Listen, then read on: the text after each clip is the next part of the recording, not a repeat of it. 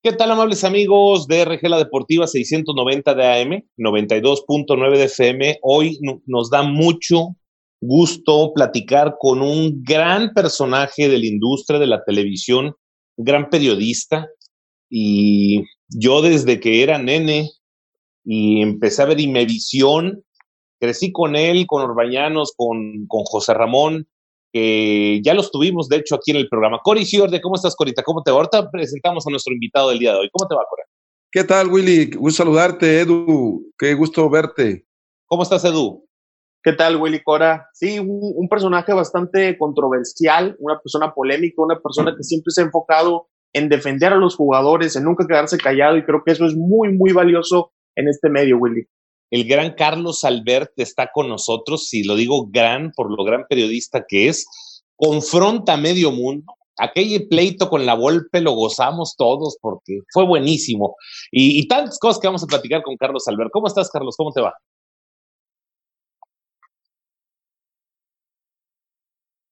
Ah, qué gusto saludarte, Willy, también a Alcora, por supuesto, y a Edu. Me da mucho gusto. Les agradezco mucho sus conceptos yo suelo considerarme simplemente un, un, trabajador de, de, lo que es el fútbol, en tanto en la cancha, cuando fui jugador, como ahora en los medios. Y les agradezco mucho. Eh, lo que pasa es que sí ya tengo mucho tiempo en esto, este, pero de allí en fuera me parece que todos somos profesionales en el tema. Me da mucho gusto estar con ustedes en, ante la audiencia de Monterrey. Una afición y una audiencia a la que yo quiero tanto, pero tanto, tanto, y lo digo de corazón, porque durante muchos años de mi vida, todos los fines de semana me tocó estar allá narrando un fin de semana, un sábado a Monterrey, al siguiente a Tigres. Fueron muchos años y entonces ahí aprendí el, valor de estos equipos, el valor de su, de su afición. Eh, o sea, me da mucho gusto estar con ustedes, se los agradezco mucho. ¿eh? Gracias, Carlos, muy amable. Hay, hay muchas cosas que, que tienes eh, en relación con el Cori Ciordia por el tema del Necaxa y después el Atlético Español. Es un equipo que, Cora, tú sigues amando mucho, ¿verdad? El Atlético Español y el Necaxa. Sin duda, es como cuando alguien te ve nacer y alguien te ve crecer, pues tienes que tomarle un cariño como a la mamá o al papá. Y el, para mí, desde que jugaba Carlos Albert eh, y, jugaba Toño Mota con ese equipo del Necaxa. Eh, fui un gran admirador. Después eh, conozco la historia de Carlos Albert, soy un gran admirador de su personalidad y uno de los, si yo hubiera estado en ese momento con él, en aquel entonces, cuando él hizo todo este movimiento para dignificar al futbolista, seguramente lo hubiera seguido. Es que tú, es que, Carlos, el Cora, el Cora defiende al jugador, pero tremendamente, Carlos. Pues este, Raúl, qué gusto saludarte. Te mando un abrazo y un beso con mucho cariño. Muchas gracias. Mira, este, yo, yo creo que resulta menos difícil para quienes hemos jugado fútbol profesional el defender esa postura.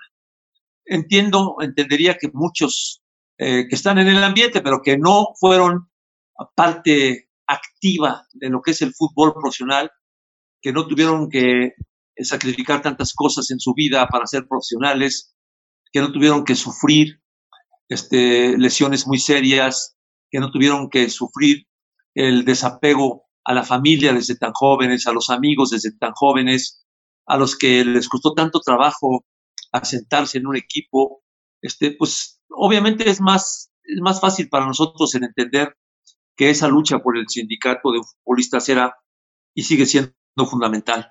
Entonces te digo, Cora, Raúl, qué gusto verte y gracias Willy por permitirme otra vez acercarme a gente tan querida como, como Raúl. Eh, platícanos un poquito de, del Necaxa, de tu carrera y, y, para los que no te vieron jugar, Carlos, ¿de qué jugabas y cuáles eran tus condiciones?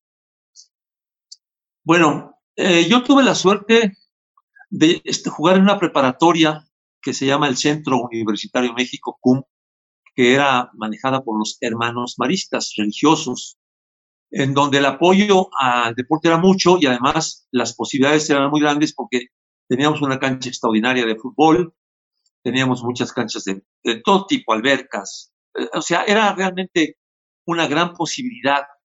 Este, entonces, yo me desarrollé, me gustaba mucho el deporte, me desarrollé en, en esas escuelas con ese apoyo y de pronto, porque así sucede en la vida, se conjuntó un grupo de grandes futbolistas que en ese momento éramos todos amigos, éramos preparatorianos y éramos este, todos en la misma escuela. Y el destino nos juntó ahí, no lo digo por mí, sino porque estoy hablando de que jugué en esa escuela preparatoria, en ese mismo equipo, de ese mismo equipo salieron a la primera división Luis Reguerio, José Luis González, tres de los hermanos Bantorra, salió también este Díaz, un muchacho que después jugó con, el Morelia, eh, o sea, casi, casi Manolo Horta, que jugó en, el profesional con el Atlante, dos hermanos Palacios, que también jugaron con universidad, en fin, de, pronto, y, cuatro o cinco más que no jugaron en primera división porque en su casa sus papás no les dieron permiso. Pero coincidió, ahora sí que fueron coincidencias de la vida, y de pronto los que éramos compañeros en la prepa, nos vimos todos jugando en diferentes equipos de la primera división y también muchos de nosotros llegamos a la selección nacional. O sea, fue realmente algo que, que, a mí me siempre me ha intrigado, pero que le agradezco a Dios, porque para mí el fútbol fue y ha sido y sigue siendo, la verdad, un, un, un privilegio. Yo soy un amante del deporte, un amante del fútbol. Bueno, pues, ¿qué te puedo decir? Que de pronto un día, jugando en los preliminares, porque jugábamos en el, el CUM, la preparatoria, jugábamos en, en el torneo de reservas porque anteriormente el torneo de reservas, que era un torneo de donde salieron muchísimos, pero muchísimos jugadores a la primera división, que no sé por qué lo eliminaron, jugamos los preliminares. Y ahí te veía la gente y ahí te veían los, los técnicos de otros equipos que estaban ya preparándose para salir a jugar el, estelar, estábamos en el mismo estadio, viajábamos con, con el primer equipo y nosotros en el CUM yo, yo, por ejemplo, fui de los primeros que pisó la cancha del Estadio Jalisco cuando no tenía más que el piso de abajo, no tenía el piso de arriba. Lo inauguramos con el Centro Universitario México. Entonces nos vieron ahí. Tuve la suerte de que me, de que un día jugando en Zacatepec, contra el Zacatepec en el preliminar, este, me vio Nacho Treyes, me invitó a jugar en la primera división. Mi papá Nacho no Treyes. Nacho Treyes estaba de técnico de Zacatepec. Ah, nosotros estábamos jugando contra el Zacatepec en las reservas en el preliminar, nos vio jugar y al terminar el partido llegó al vestidor, preguntó por mí, me dijo que con quién podía hablar para ver si yo quería jugar en el Zacatepec. Le dije que, con mi papá, mi papá le dijo que no, que yo quería que quería que yo estudiara, ya me lo había pedido. Yo estaba, insisto, a unos meses de entrar a la universidad. En fin, Dios me puso en ese camino y se lo agradezco mucho. Y de ahí, este, después de un año y medio en donde después de Nacho me hablaron del Necaxa y tampoco me dejó mi papá porque no había terminado mis estudios de preparatoria, me hablaron de Toluca, tampoco pude. Finalmente, cuando llegué a la universidad al primer año y ante eh, la insistencia de don Emesio Díez, que era jefe de mi papá, porque mi papá era locutor mm. comercial, mi papá era el locutor de planta de la cervecería Modelo, hacía todos los anuncios de la cervecería modelo. Don Nemesio habló con mi papá y le dijo, decía, mi gordo, mi gordo, este, queremos a tu hijo en el Toluca. Entonces allá mi papá sí se doblaron un poquito las rodillas y, me dijo, oye, pues sabes qué, pues vas a tener que ir a Toluca. Le dije, no, yo voy con mucho gusto. Y me iba eh, muy temprano de 7 a 9 a la universidad, a mi primer horario de la mañana. A las 9 tomaba un taxi rápido a la terminal de camiones, tomaba mi camión a Toluca, me bajaba y ahí tomaba otro taxi para irme al, estadio y llegar a tiempo y entrenar. No aguanté más que 15 días, era imposible, porque yo tenía que regresar después de entrenar como profesional y yo no estaba acostumbrado, sin comer bien, cansado, a tomar mis, mi, mi, clase otra vez en la noche, segundo turno de la escuela, era, era turno mixto, este, en fin, bueno, no pude. Y le dije a mi papá, ¿sabes qué? Tengo que escoger. O me quedo en el Toluca o, estudio, papá, pero no puedo las dos cosas. Y me dijo, tienes razón, quiero que estudies. Y le dijo a don Nemesio, don Nemesio, permítame, pero yo quiero que mi hijo estudie. Entonces le, me dijo don Nemesio a mi papá, bueno, pero hay de ti gordo. Si tu hijo se va a cualquier otro equipo, pues lamentablemente a los cuatro meses llegaron a buscar otra vez el Necaxa, don, este, el señor Marín, y entonces ahí entrenando en la Ciudad de México, sí tenía yo más posibilidades y más tiempo de hacer las dos cosas. Mi papá le pidió permiso al señor Nemesio Díez, le dijo, don Nemesio, pasa esto. Allá sí le da tiempo a echar a mi hijo Carlos de hacer esto y esto, venir para acá no le da tiempo. Entonces le dijo don Nemesio, ok, está bien, ni modo. Y ya, y firmé con el Necaxa, este, de una manera, la verdad, muy rara, porque yo, esto la gente no me lo cree, pero yo jamás en mi vida, jamás en mi vida había ido a un partido de fútbol, no conocía quién jugaba en cada equipo, no era aficionado a ver fútbol, era aficionado a jugarlo con mis cuates.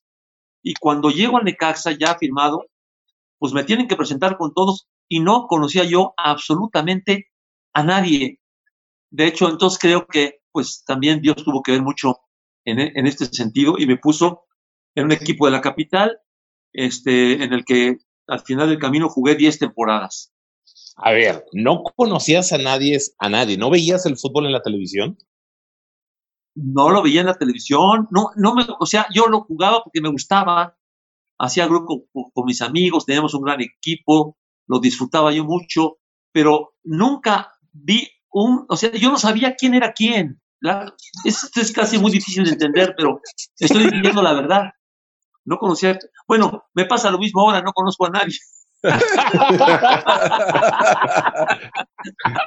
oye, oye, Carlos, pero a lo que yo escucho, y tú lo viste jugar, Coricior, de Carlos Albert, si fuiste pretendido por todos los equipos de la capital, pues debía tener un talento notable, Carlos Albert Coriciordia. Bueno, sin duda, no lo vi jugar, eh, soy sincero, no lo vi jugar. Eh, eh, yo cuando, pues yo era muy joven, muy, muy chamaco, cuando yo empiezo y cuando llego al, al, al, Atlético Español, pues ya no era Necaxa, ya tenía una temporada y media, dos temporadas que no era el Necaxa. Tú sí escuchabas los juegos por radio, ¿verdad? Del Necaxa. Sin duda, a mí lo que me, me, me impactó, no sé si Carlos Albert le tocó jugar ese partido, que por primera vez yo escuché por radio en Jalisco, Nayarit, mi tierra, mi pueblo. Eh, Necaxa contra Santos de Pelé. Ese partido a mí me, me, marcó para, para, querer jugar en el Necaxa. Ese partido lo ganó el Necaxa a un Santos de Pelé. Eh, no sé si estabas ahí, eh, Carlos, pero me quedó muy marcado eso. Y, y, te pregunto, Carlos. no, Raúl, yo llegué al Necaxa un poquito después de ese juego, un poquito después de ese juego. Ahí, ahí, ahí, llegué al Necaxa. Jugué contra Pelé este, en la preparatoria, porque les decía yo que en la preparatoria teníamos una cancha muy bonita en el CUM, Centro Universitario de México, empastada, de muy buen tamaño, con muy buenos vestidores, con baños, y como era privado, casi todos los equipos que venían a los pentagonales y hexagonales, no sé si se acuerdan ustedes de que había unos hexagonales, pentagonales magníficos. Bueno, todos los equipos, venía el San Lorenzo de Almagro, venían los equipos italianos, venía el, Santos. el Botafogo. El, Botafogo. Iban a entrenar ahí porque se les facilitaba mucho y porque estaban, eh, tenían seguridad y, entrenaban en, en un ambiente muy discreto y todo. Y casi siempre mm, pedían a tres o cuatro jugadores para, para completar sus, sus 11 contra 11 de los entrenamientos y siempre preguntaban por alguien y pues, a mí los profesores me, ahí me, empujaban para que jugara yo contra ellos y ahí jugué contra San Filipo, ahí jugué contra Garrincha, ahí jugué contra Santos antes de ser profesional, estando en la preparatoria. Entonces, eh, te digo, Dios me puso en ese lugar, en ese, en ese momento y pues este, de ahí de pronto jugué contra Pelé ahí cuando yo tenía 15 años y fracción 16 años. cuéntanos la anécdota, cuéntanos la anécdota, por favor, Carlos. ¿Cuál? La de cómo, era Pelé enfrentar, lo marcaste. Sí, me tocó jugar contra él y me tocó jugar contra, contra, también contra Garrincha. Este tengo las fotografías que salieron en, en el anuario escolar. Y contra Pelé jugué tres veces. Contra Pelé jugué tres veces. No jugué en esa de ahí porque todavía no era profesional, pero después ya me lo topé fue con los ángeles, en Los Ángeles con él en una ocasión y aquí en, en, dos ocasiones me tocó jugar contra, contra, contra Pelé. Y luego, luego lo tuve como compañero de narración en la final de fútbol del Mundial de Estados Unidos. Está, fíjate nada más, qué suerte. Estaba yo, era yo el narrador. José Ramón se había ido antes del partido porque a la sede de donde transmitíamos, porque era el, último, el último partido y el último resumen. Entonces José Ramón conducía Deporte B, se fue. Yo narré el segundo tiempo y luego los tiempos extra y tenía junto a mí del lado izquierdo a Pelé como mi comentarista y del lado derecho a Menotti. imagínate, imagínate nada más, imagínate nada más qué, qué fortuna que por cuestiones, te digo, de logística, José Ramón se tenía que ir y me dejó a mí, que yo narré el primer tiempo, luego él narra el segundo, se va, yo narro los tiempos extra y me quedo ahí a hacer los comentarios finales con Pelé en, en un lado y con Menotti del otro lado. Bueno, más lujo que eso, imposible. Qué suerte. Oye, oye, pero cuando enfrentaste en la cancha y nosotros que no nos tocó ni a Edu ni a mí, eh, sí era tan bueno como, como digo, Cora, tú lo viste jugar a Pelé en sus grandes momentos, pero sí era así un verdadero fenómeno, Carlos. Extraordinario.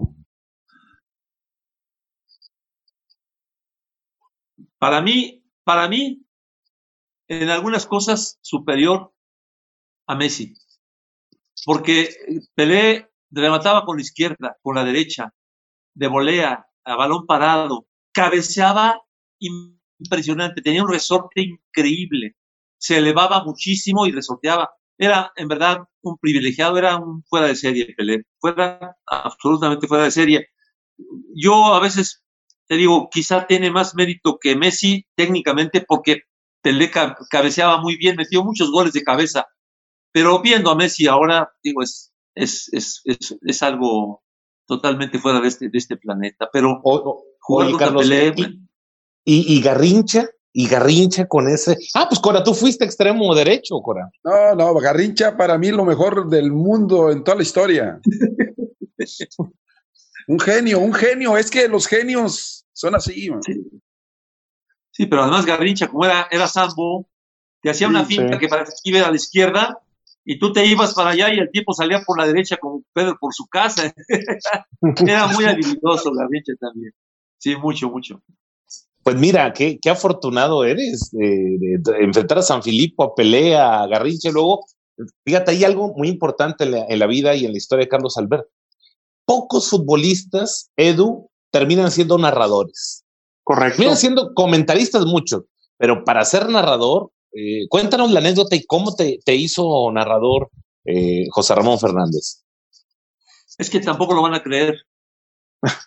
Este, tampoco lo van a creer. Estaba yo viendo la televisión en la casa de ustedes y veo que te, y mi visión y, visión va a transmitir los, no sé si eran cincuenta y tantos juegos del Mundial de Argentina y bla, bla, bla. Entonces yo dije, ¿cómo le van a hacer si está José Ramón, está Beto Fabris, está Raúl Bañanos y, y, nada más. Dije, ¿cómo van a hacer para transmitir tantos juegos? Entonces, Dios, otra vez Dios en mi camino, tomé el teléfono, en aquella época era el 04, información, no es como ahora, era el 04, pedí el teléfono de Imevisión, me lo dan, marco a Imevisión, me contesta la, señorita eh, este, y me dice, le digo, señorita, me pasa por favor la del señor José Ramón Fernández, me pasan a la oficina de José Ramón Fernández, me contesta su secretaria, la queridísima Jessie Espinosa, y, le digo, este, señorita habla Carlos Albert, quisiera yo ver la posibilidad de estar por ahí el señor Orbañanos. Y me dice, sí, aquí está. Me lo pasó, también suerte, porque Raúl no era de planta, Raúl no trabajaba ahí de planta, era, y entraba y salía, estaba ahí en ese momento. Le dije, hola Raúl, ¿cómo estás? Soy Carlos Albert. Habíamos sido contemporáneos, nos conocíamos más o menos. Y digo, oye, quisiera ver si tú me puedes echar una mano para practicar con José Ramón, me puedes echar una mano tú. Y me dice, mira, yo no puedo, Carlos, yo, yo no me meto en esas cosas. Así, tajante, ¿no? Pero te paso su secretaria, me volvió a pasar a la secretaria, le dije, señorita, soy tal, quiero ver si me puede recibir el señor José Ramón Fernández. Me pasó a José Ramón Fernández, que cuando supo que era yo me tomó la llamada y me, dijo, ya saludamos y todo, le digo, este, quisiera platicar contigo, José Ramón, este, y me dice, mira, Carlos, ya estamos en los últimos días de diciembre, en dos días me voy de vacaciones y regreso el 6 de enero. Venme a ver el 6 de enero. por favor. Este, y así lo hice. Fui el 6 de enero, me senté con él, y le dije cuál era, y, me dijo José Ramón, me dice, déjame ver, tendríamos que ver varias cosas, este, pero veme eh, en, el, en, el, estadio de CEU tal, a tal hora, tal fecha, en tal puerta, y me metió y me empezó a hacer pruebas, así como a, como a tantearme, ¿me entiendes? Eh, comentarios, estábamos en el juego y me preguntaban algo de una jugada o algo así, yo hacía comentarios de invitado. Un día, otro día, otro día, un día me dijo, ¿sabes qué? Ahora, por favor, vete a la cabina, quédate en la cabina, quiero ver cómo te mueves en la cabina, ya no en la cancha. Entonces me, dieron, me, senté ahí en la cabina con los locutores que, hacían los medios tiempos, a, hacer el comentario del medio tiempo, lo hice una vez, dos veces, tres veces. Una vez, José Ramón le dijo que no vaya nadie, no le digan a Carlos que va a estar solo, a ver cómo, cómo reacciona solo. Yo no sabía que iba a estar solo, llegué solo y me empezaron a mandar también a los comentarios de medio tiempo, antes y después. Y, y ya, y pasó eso. Y luego entonces ya dice, ¿sabes qué? Te vamos a integrar, te vamos a integrar poco a poco. Está bien, qué bueno que viniste, no sé cuánto. Y ya, de, de pronto, como a los 15 días, eh, me dijo, oye, va a haber una junta para lo del Mundial, quiero que vengas. Fui con él y me dijo, antes de la junta, Carlos, ¿te gustaría quedarte de, de ancla en el Mundial aquí en, en México durante todos los partidos y todos los, todo el día de ancla por si se va la señal, que tengamos a alguien aquí que retome y nos mande? Le dije, José Ramón, pero por supuesto, me quedo encantado de la vida. Y a, y, Aarón Padilla y a mí nos invitó de anclas para estar ahí todos los partidos del Mundial de anclas, ahí a las vivas por si se iba la señal, etcétera, etcétera. ¿Qué Mundial fue ese? El Mundial de Argentina. 78, 78. De Argentina. Y, y así quedamos, una reunión en donde ya todos los que iban a participar en el Mundial fueron. Carlitos Peters, que jugaba en, en Pumas, que iba a seguir a, Brasil, este, eh, todos los que iban a participar ya sabían qué iban a hacer cada grupo y Aarón Padilla y yo nos quedábamos de ancla.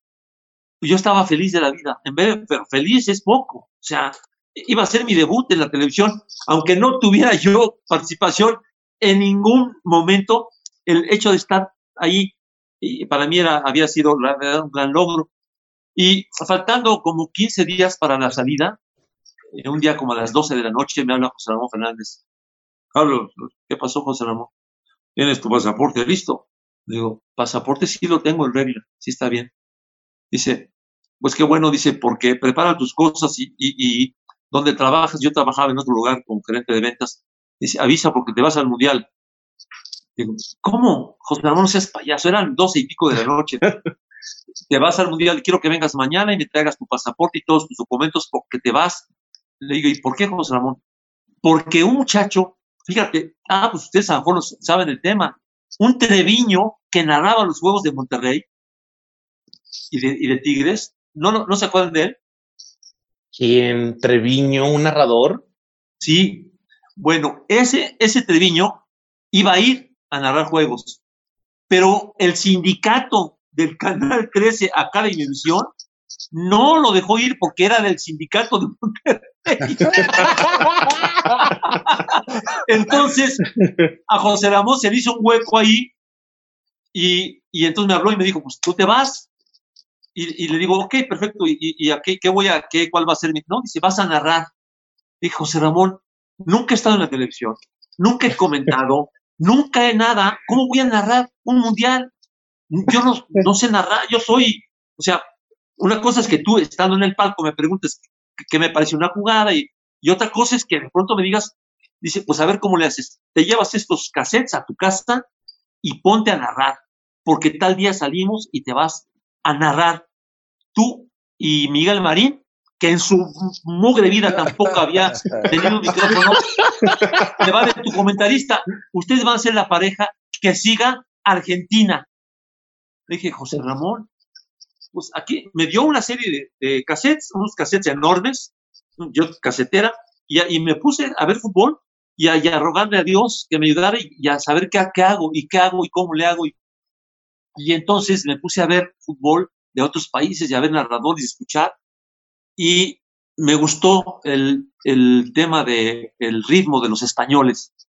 Y yo dije, yo voy a narrar tipo español, así, así, no, no, no, no como aquí que, y por la pierna derecha el dedo gordo, el quinto gordo le pega por el lado a dos metros de la portería. Yo no, no podía haber hecho eso. Me propuse narrar de una manera un poco más sobria, menos, menos este, agresiva. Eh, me propuse ser nada más como compañía de, la persona que estaba viendo el partido. Y, y junto con Miguel Marín hicimos un tándem, la verdad, muy, muy profesional, porque él tampoco nunca había comentado. Estaba también igual muerto de miedo que yo.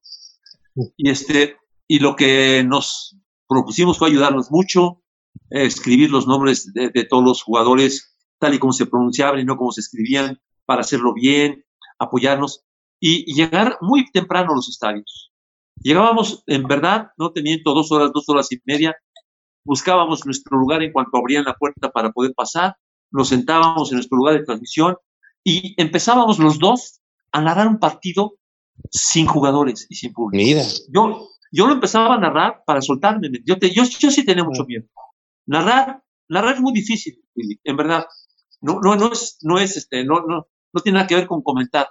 Entonces, y narrar un mundial, y en Argentina, y, y siguiendo Argentina, te digo que sí me sentí, la verdad, muy, hasta incómodo pero, pero lo acepté el reto. Con Miguel hicimos un, buen tándem.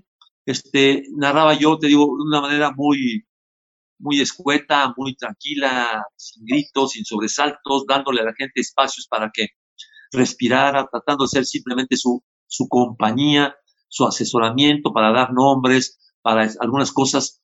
Y este, pasó el primer juego, nos felicitaron, pasó el segundo juego, nos felicitaron, pasó el tercer juego y nos felicitaron. Y yo pensaba que como este, se, reducían los equipos y los juegos, ya los narradores habituales iban a quedar con, el, con el, la responsabilidad y que yo haría algunas cosas ahí en Deporte B, etcétera, ¿no?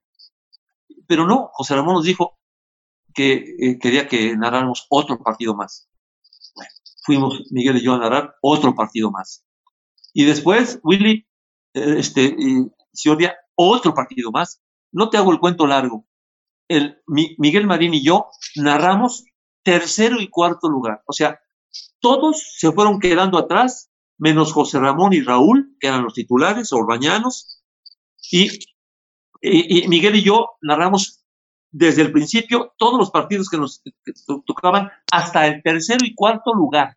Y en ese momento, bueno, ¿qué te puedo decir? Yo me sentía cuando José Ramón nos dijo que íbamos al tercer y cuarto lugar, yo estaba loco, loco de contento. Y este, pues así fue. También te digo, yo creo que Dios ha tenido mucho que ver en mi, en mi carrera porque empecé a jugar fútbol sin conocer a nadie, sin saber qué era un estadio de fútbol. Eh, empecé a narrar en una Copa del Mundo en 78 y a partir de ese momento, para bien o para mal, pues aquí estoy todavía después de tanto tiempo haciendo algo que me fascina, que me gusta, que me llena, que me enorgullece, que me preocupa, que me, que me mueve. Y eso, cuando ya tienes mi edad, seguir trabajando en algo que tanto te mueve y que tanto te gusta, es una bendición. Una bendición. No, no, qué hermosa historia tienes, pero qué hermosa historia y te vuelve el camino a encontrar con el Cora Isiorde porque es el Mundial, Cora, que tú juegas y del cual te sientes muy orgulloso, Coriciordia, de la participación de México, aunque seas muy criticado o esa selección ha sido muy criticada, Corita. A, mí eso no me interesa. Eh, a final de cuentas, ir a un mundial es la, el sueño y la parte más importante de la vida de un futbolista. Y quiero recordar, quiero recordar algo que es importante, Carlos. Yo les recuerdo a todo mundo el que critica esa selección que antes solamente iba el campeón de CONCACAF. Única y exclusivamente el que quedaba en primer lugar iba al Mundial porque eran 16 equipos los que iban a la Copa del Mundo. Que fue la, creo que la última que fueron 16 fue en Argentina, 78. De ahí en fuera, de no ser sede nosotros, quizá no hubiéramos ido a muchos mundiales porque inclusive fuimos de repechaje. En, CONCACAF, eh, ojo, eh, en CONCACAF. Sí. Entonces, ¿cómo no me voy a sentir orgulloso de vestir la camiseta nacional, escuchar el himno nacional? Déjense de cosas. Sí, nos fue mal, ya podemos dar muchas explicaciones, lo que quiera, pero es como Carlos Albert, ir y iniciar en una Copa del Mundo una carrera tan exitosa como la de Carlos, por Dios, ni siquiera soñándolo tú, Willy, ni, Edu, ni nadie se puede dar ese lujo de, de, lo que le pasó a Carlos Albert. Yo, yo de verdad soy orgulloso, lo digo con, con, con mucho energía, soy muy orgulloso de ser un ratón verde. Me sentiría muy defraudado yo de ser un ratón gris. Porque verdes solamente hemos estado en una, con una camiseta de, de la selección nacional en un mundial no más de 300 jugadores jugando cuando menos un minuto una Copa del Mundo. Mexicanos, ¿eh? En la historia de, nuestro fútbol. Así es que, ¿cómo no me voy a sentir orgulloso? Claro. Claro. ¿Qué opinas, Carlos? No, que tiene razón. O sea, este. Realmente, cuando uno juzga a un deportista eh, como, los futbolistas mexicanos y, piensa que por ser mexicano eh, es Superman, se equivoca. Mira, que el público espere de un deportista cosas inimaginables puede ser, pero que los comentaristas, los estamos enterados, nos dediquemos a, darle cuerda a la gente para que piense que México es una superpotencia en esto o en, en esto otro, no se vale. Sobre todo, el término de ratoncito verde cayó muy mal y, yo sé cuál es el origen y me molesta mucho. El, origen del ratoncito verde se origina cuando un periodista que recibía chayote de la federación este, dejó de recibirlo, se molestó porque dejaron de darle su chayote y para desquitarse quiso de, demeditar el producto de la federación, el producto máximo de la federación que es la selección. Digan, pues no me das, ¿sabes qué? no vas a ayudar con esto y con esto, entonces voy a demeditar tu producto. Y empezó a escribir que eran ratoncitos verdes. A mí eso me molesta mucho porque no, no se vale que, los califiques simplemente por, por conveniencia propia. Pero, pero lo que dice el core es muy cierto, o sea, esa selección fue magnífica. Y fíjate qué chistoso, si me permiten otra vez retomar, así como le he estado dando gracias a Dios delante de ustedes por tantas cosas que me hizo, eh, a mí lo me pasó al revés. Dios no quiso que fuera ya una Copa del Mundo. Este, yo estaba en la selección que íbamos a ir a la selección de Inglaterra, al Mundial de Inglaterra. 66. Estuve sí, estuve concentrado en el, con la selección dos meses. Hice el viaje previo con la selección mundialista a una gira a Sudamérica de preparación. Fuimos a Argentina, fuimos a Chile, fuimos a varios lugares. Este, estaba yo eh, en la noche, a las 12 de la noche, cuando a las 8 de la mañana de, ese día salíamos rumbo a la gira previa para el Mundial, a las 12 de la noche ya había yo ido a mi casa, bueno, todos a nuestras casas, los que vivíamos en la capital, aquí estábamos concentrados, habíamos ido a nuestra casa, me había despedido de mi familia, me había dado la bendición mi papá, mi mamá, mis hermanos, ya estaba yo todo listo. Nos habían dado un uniforme a todos e inclusive una maleta. Todos íbamos con una maleta igual porque era patrocinador de la selección. La empresa, cada maleta, todas iguales y nada más numeradas en grande por fuera, con un número blanco. Ya estábamos, te digo, ya estaba yo en la cama, eh, ya con los nervios porque a las 8 de la mañana salíamos del hotel rumbo al, aeropuerto para irnos a la gira previa a Europa para llegar al Mundial. Y a las 12 de la noche Suena el teléfono del cuarto, era Nacho Treyes. Nacho me dice, Carlos, baja por favor tantito aquí a mi habitación. y llego y está también llegando Marco Antonio Ramírez, defensa del Atlante. Este, y nos mete a su cuarto y nos dice que le daba mucha pena, pero que le acababan de avisar en la Federación Mexicana de Fútbol que como éramos muchos este, jugadores y la, la, gira era larga, y muy costosa, que entonces nos teníamos que quedar dos en México. Y nos bajó del avión prácticamente Nacho Tres, que para mí ha sido la figura más importante en mi vida deportiva. Me bajó del avión y a las doce y pico al cuarto para la una estaba yo ya en mi casa, otra vez, ante el asombro, tristeza y lágrimas de toda mi familia. Y me quedé sin ir a un mundial porque alguien en la federación pensó que era mejor que fuera su hijo y llevaba a su hijo vestido con el uniforme de los jugadores. No. y todo por qué, y todo por, y todo por qué, porque era una gira muy padre por Europa, entre otras cosas incluía una visita al Papa, una visita privada de la selección con el Papa, y entonces resulta que prefirieron llevar a dos personas, a dos personas, en lugar de dos jugadores. Y nos dejaron a Marco Antonio Ramírez y a mí colgados, y Nacho Treyes se, se disculpó enormemente, porque yo sé que no fue una decisión de él, pero así, así es la vida, ¿no? De repente te, te ayuda y de repente me quitaron la posibilidad de estar en la Copa del Mundo. Yo fui seleccionado nacional, estuve tres meses concentrado, viajé, previo, todo, y me quedé con todos los uniformes y con todo, ¿eh? obviamente, pero, pero no tuve esa dicha, Cora, que no sabes cómo te... La hubiera cambiado yo por muchas cosas, estar en la Copa del Mundo. Fui campeón panamericano, tengo medalla de oro con la selección mexicana en Willy en 67, estuve en, en, en muchos con CACAF, fui seleccionado nacional muchas veces, pero un mundial se me, se me cayó cinco minutos antes de salir de gira. Fíjate nomás qué pena, cara. Sí, hombre. Oye, Carlos, yo, yo, siempre te he querido hacer una pregunta. Eh, ¿En qué año y cuál fue tu último partido eh, eh, profesional? No sé cuál fue el último, Cora, no me acuerdo, pero fue en 71, precisamente cuando organicé el sindicato. El sindicato lo empezamos a, a organizar en 71 y en esa, una vez que empezamos a, a manejarlo y ya lo dimos a conocer, etcétera, inmediatamente me, me corrieron del fútbol en 71 precisamente. Okay.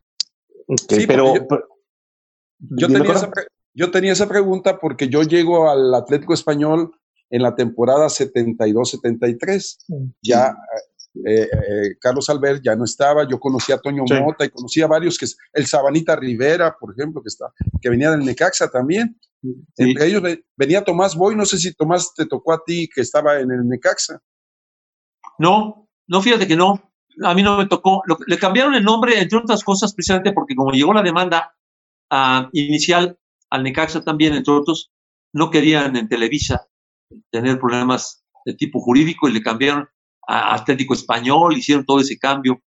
Pero fue en 71 el último partido que yo jugué con el Necaxa. Ok. Oye, Carlos, y déjame hacerte una pregunta. El tema de, tenías esa visión de hacer un sindicato, algo que pues al día de hoy no existe, o, o si existe la asociación no es respetada y, y, atropellan los derechos de los futbolistas y demás. ¿Por qué te nació la idea y el concepto? Porque cuando en aquel entonces había una cláusula en el contrato, este, en que cuando terminaba la temporada había más o menos como dos meses de descanso. Esos meses eran los que se utilizaban para, para organizar los, eh, los eh, hexagonales y los pentagonales y para descansar y para hacer giras previas a, los equipos.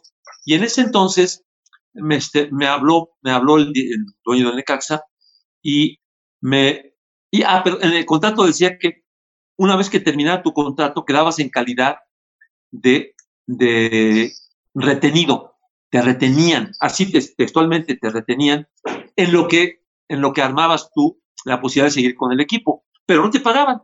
O sea, te retenían, pero aunque te quisieran, te retenían dos meses, no te pagaban esos dos meses, pero te tenían obligado, no te podías mover de equipo ni nada.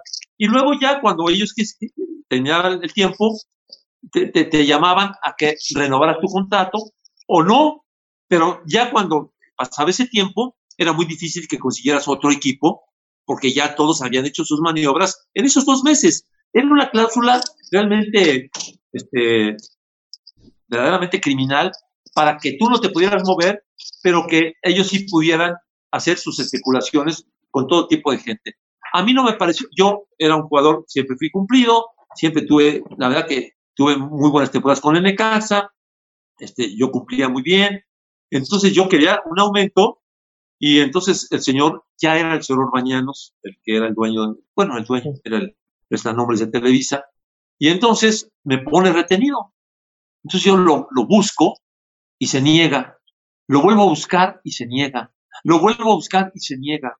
Entonces, y entonces un día me dicen, me habla la secretaria, oiga, que lo, que, lo quiere, que quiere hablar con usted del, dueño del Atlante a tal hora. Entonces, yo ya sabía para qué era, ¿no? Para ver si me contrataba. Llego a su oficina y me pasan, y está dentro de la oficina Ángel Fernández con el señor este. Entonces yo dije, ah, caray, ¿qué, ¿qué, está pasando, no? Entonces yo me quedé pensando, ahorita se va a ir Ángel, ¿no? Para hablar conmigo. Y entonces me dice, oye, Carlos, este, ¿cómo ves? Fíjate que estamos muy interesados en que te vengas al Atlante, queremos ver cómo está lo de tu contrato, cuánto pides, delante de Ángel Fernández. Entonces yo le dije al dueño, le dije, ¿sabe qué? Discúlpeme, era Fernandón el dueño del Atlante, y el dueño de una, de una, de una, este, ¿cómo se dice? De una editorial muy grande. Bueno, digo, lo platicamos cuando usted me diga, cuando ustedes, cuando se desocupen. No, hombre, hay que platicarlo aquí. Le dije, no, disculpe, yo mis cosas contractuales no las hablo delante de un periodista y no es porque esté, no porque sea Ángel, delante de nadie. No. No, hombre, no sé qué. Le dije, bueno, pues discúlpeme. Y me salí muy molesto, lo dije hablando solo. Y me fui. Entonces, a partir de ese momento, el señor Orbañanos, Julio Orbañanos, se, negó a hablar conmigo y entonces llegó un momento que tuve que tomar una decisión, bueno, pues, ¿qué hago? Yo he cumplido, he jugado el 100% de los partidos, bla, bla, bla, bla, bla, y no me recibe el dueño. Hablé con los abogados. En 1971, curiosamente, la Ley Federal del Trabajo, la Ley Federal del Trabajo incluyó por primera ocasión en la historia un capítulo que se llama de los deportistas profesionales. ¿No? Y me acuerdo muy bien que estaba un poquito antes del de servicio doméstico, en la Constitución, no era un.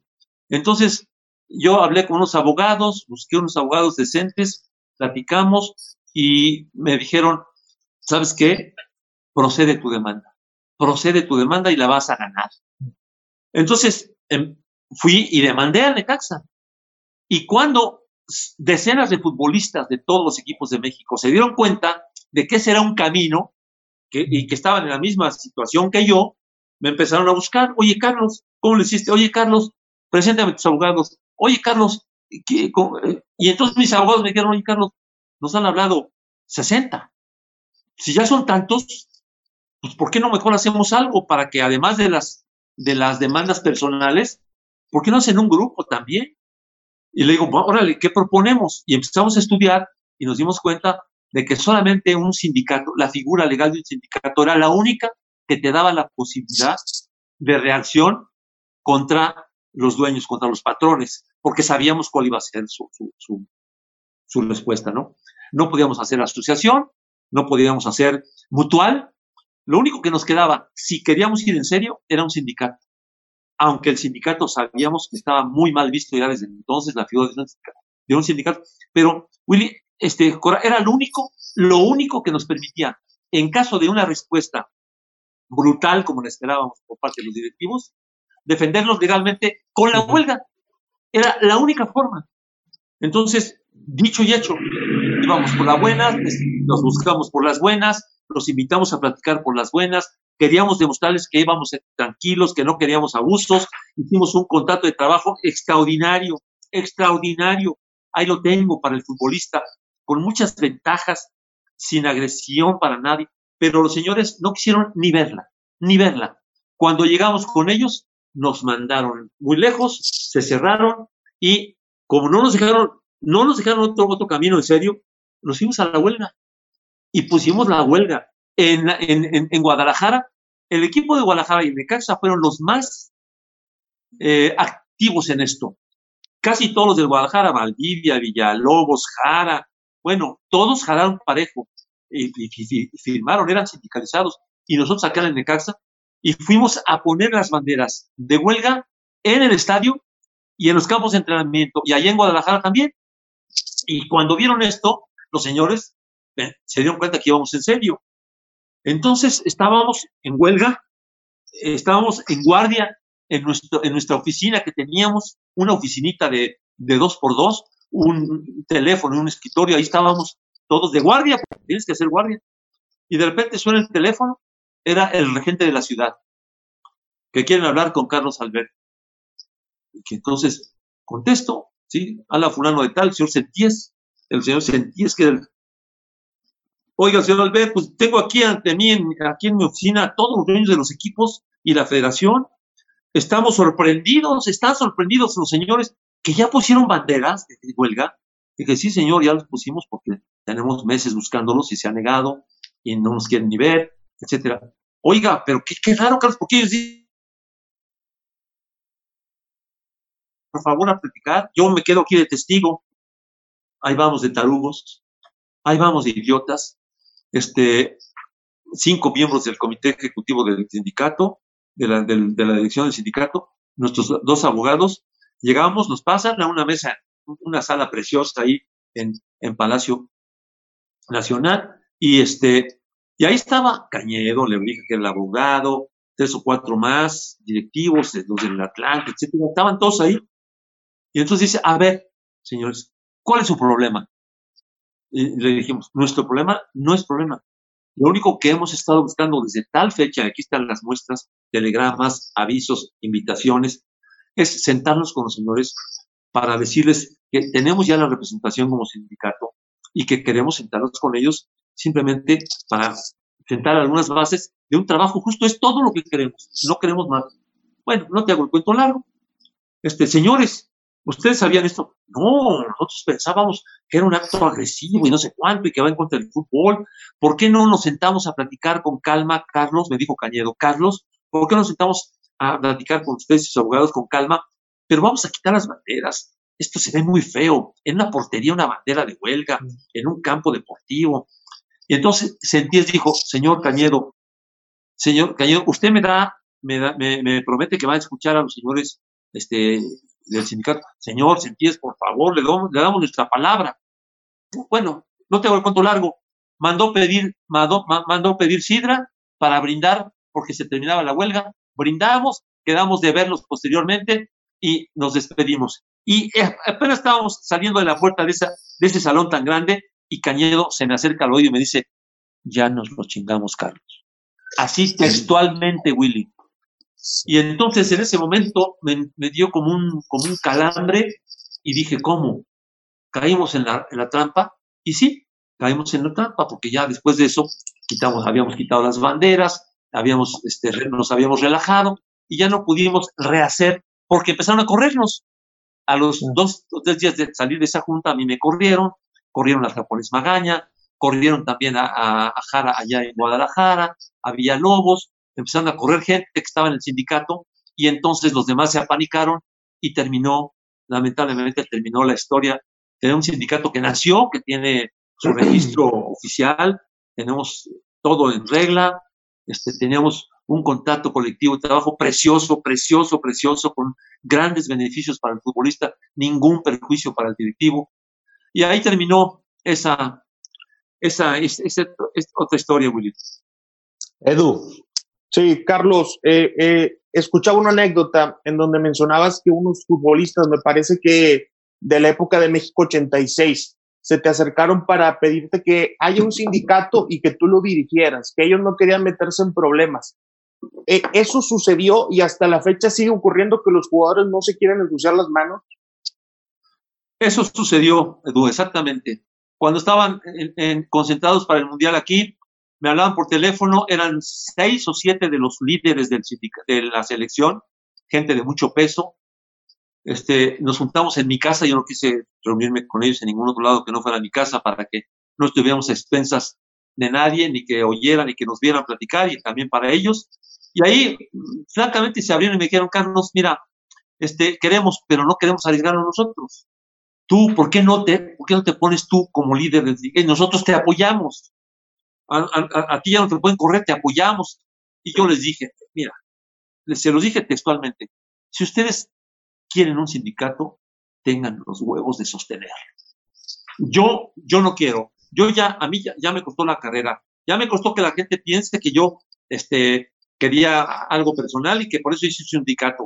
Y no, yo, yo, no quiero, yo ya perdí mucho dinero, porque perdí mucho dinero en esto mucho tiempo, Y, y, no, digo, si ustedes quieren, yo me quedo con ustedes, los asesoramos, les damos, estoy con ustedes en todo lo que quieran, pero yo no quiero aparecer. Pues déjanos pensarlo, y se fueron y nunca quisieron, o sea, les faltó también eso que ustedes ya saben. pues mira, es, es la vida de Carlos Albert, es una vida hermosa. Eh, yo la conocía por encima, pero ya con estos detalles que nos está dando Carlos, todavía nuestra más grande admiración, ¿no, Cora? Ah, sin duda, yo, este, eh, conociéndolo de toda la vida eh, y que llegué al equipo donde él jugó eh, y toda la historia, me la sé, te voy a decir por qué, este, Carlos. Yo después de mi primer año con Atlético Español me voy prestado al Jalisco, al, al, a los arlequines del, del Jalisco ahí cuando, este, y, llego a vivir, te voy a decir en qué casa llegué a vivir. Llegué a vivir a la casa de Toño Mota. Eh, Toño Mota, que fue tu compañero, lo sé. Y ahí me contó, me contó toda la historia, este, y ahí empecé yo a tener esto, esta, esta visión de ti, de todo lo que hacían, todo lo que hicieron. Y, una familia muy bonita de Toño Mota y, me recibió, estuve todo un año viviendo ahí junto con el Chiquilín Cervantes que nos fuimos de refuerzo al Jalisco, nos llevó Jesús del Muro, Chucho del Muro nos llevó, que era el técnico del Jalisco en ese momento. Después llega Vladislao Cap. Pero yo ahí conocí toda tu historia que nos contó Toño Mota. No, no, no, hermosísima la historia de, Carlos Albert y te agradecemos, Carlos, una barbaridad que ha estado con nosotros aquí en la región deportiva en la ciudad de Monterrey. Eh, ya se nos acabó el, tiempo, el show es, corto y, la verdad que nos faltaba cerrar la pinza porque entrevistamos a José Ramón, a Raúl Orbañanos y nos faltaba Carlos Albert, los tres grandes de, de Imevisión. Carlos, te agradecemos mucho que hayas estado con nosotros. Al contrario, Willy, yo les agradezco mucho a ustedes este espacio. Perdón si me tardé mucho, pero pero tengo eso en mi corazón, en mi vida, es parte muy importante de mi vida y, y cuando puedo expresarlo en público, lo hago porque creo que vale la pena para que el fútbol mexicano algún día pueda ser un fútbol en donde los futbolistas tengan voz, tengan voz y voto. Gracias, Willy. Un saludo a todos allá, por, a toda la banda. Cora, qué gusto saludarte, ¿eh? Te quiero mucho. Yo también te, te aprecio muchísimo, Carlos. Qué gusto verte bien. Gracias amigos y continuamos con más aquí en la Regera Deportiva 690 de AM en el 92.9 de FM y a través del Facebook que estamos en este momento transmitiendo. El gran Carlos Alberto, uno de los más grandes periodistas de la historia del eh, fútbol mexicano, de la televisión, de la radio, de la prensa con nosotros en el show. A continuación viene el espacio de noticias, terminando noticias. Katia León y Fernando Guajardo lo reciben en el siguiente programa. Buen día.